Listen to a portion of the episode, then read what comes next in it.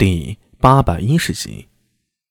不用他说，叶法善已经第一时间闪身了，后背紧贴的石壁，耳中只听到一声尖利的音效，轰！篝火在半空中被一支金箭穿透，爆裂开来。金箭于是不减，锵的一声射在方才苏大为立脚之处，整支箭没入石中一半，金色的箭羽嗡嗡的颤动着。见到这一幕。慌忙闪避的唐军斥候们一脸懵逼，而叶法善却是心中巨震，猛地抬头看向苏大伟，却见苏大为向聂苏交代了一声，已经柔身向洞外扑去。就在此刻，喵！黑暗夜色中，一声撕心裂肺的长啸，第二支羽箭到了，箭比声音更快，声音响时，那箭已经射到了面前，苏大伟手中空空。在雪崩时，他的长刀和臂盾、弩都遗失了。身后的斥候们都发出惊骇的叫声：“对战！”就在这一刻，只见苏大为右手扬起，降魔杵在手中啪的一声化作一张圆盾护住头面。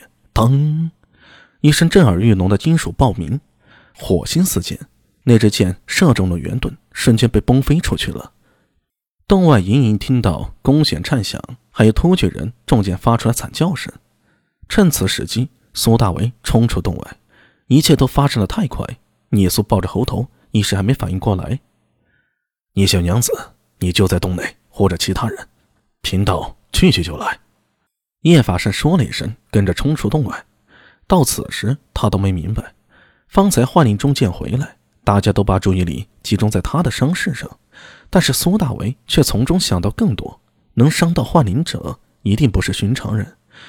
那支箭刻有萨满教的咒文，说明突厥狼尾那边应该有了生力军，而且至少一名精通萨满巫术的神箭手。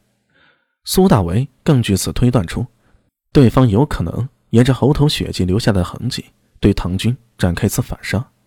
此举大大出乎一般人的预料。按常理，那突厥狼尾首领阿史那沙比好不容易逃出了苏大为的追杀。此时就应该急急忙忙的逃走才对，但是阿什纳沙比并不是寻常人，他是没有机会也要创造机会的西突厥埃及，是沙伯罗可汗的儿子，是突厥狼卫的首领，于不可能中创造可能，创造战果，最大的杀伤敌人，甚至是全歼敌人，才是他想要的，而不仅仅是他带来的情报，灰溜溜的逃回西突厥汗庭。苏大为。把阿什纳沙比的心理摸了个透彻，所以他才会提前让赵虎儿带着数人在洞外埋伏，趁着阿什纳沙比和那名神箭手的注意力都在洞中，想对唐军来一次斩首式的突袭的时候，反埋伏了对方一手。这种心理上的博弈，就仿佛站在赌桌上，双方各自出牌算计对方，双方各自依据手中条件顺势出击，借着敌人的反应做出新的反应。这种临场变化都是刀刀见血，站在刀尖上舞蹈。就算是叶法善，也不由为之心惊了。不管怎么说，之前算计到此刻，到这一步已经达到极限了，是该真刀真枪拼杀的时候了。究竟谁能活着离开金山山脉？最终靠的还是实力。在绝对实力之下，一切阴谋算计都是空谈。洞外的雪地上，方圆百米之内，无数人头攒动。那是西突厥狼尾最强的反杀，不断有刀刺在肉上的扑哧声响起，也有人临死前绝望的惨叫声。阿什纳沙比站在雪地中，冷冷地目视着这一切，对于此次的计划有着必胜的把握。他不是一个人，当然不是。唐军带领斥候的那个，他已经查清了，名叫苏大为，似乎此前一直是长安县的不良副帅，这次应召入伍。听说近几年在长安比较活跃，查了不少案子。但是这位苏大为毕竟是一名不良人，他过去的经历是有在眼界上的限制的。一个人的眼界、经历决定了格局，决定了思维的宽广度。